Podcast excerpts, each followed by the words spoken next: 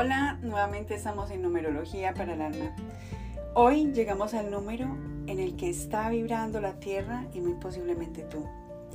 Hay personas que están alineadas con el ciclo terrestre y deben de estar muy atentos a todo lo que la afecta. La posición de los planetas, la luna y también cómo despierta o anochece la Tierra debe de ser importante para ti. Este año 6 trae grandes cambios para la humanidad sentiremos que la familia, nuestra labor, las relaciones y el sentido de la vida son realmente más importantes de lo normal. Poco a poco comprenderemos que todo está unido y que nos compete a todos.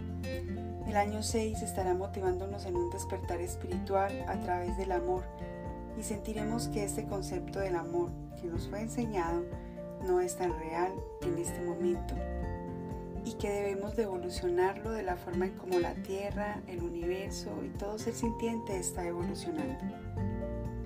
En un año 6 se renuncia al sacrificio y empezarás a darte cuenta de tu valía y comprenderás lo importante que es motivarte a la sanación, a la sanación de las relaciones con la pareja, con la familia y también con el amor propio y la autoestima. Es un número que nos enseñará a relacionarnos más sanamente con todo lo que nos rodea. Tendrás grandes reflexiones en cuanto a la relación con el dinero y el merecimiento.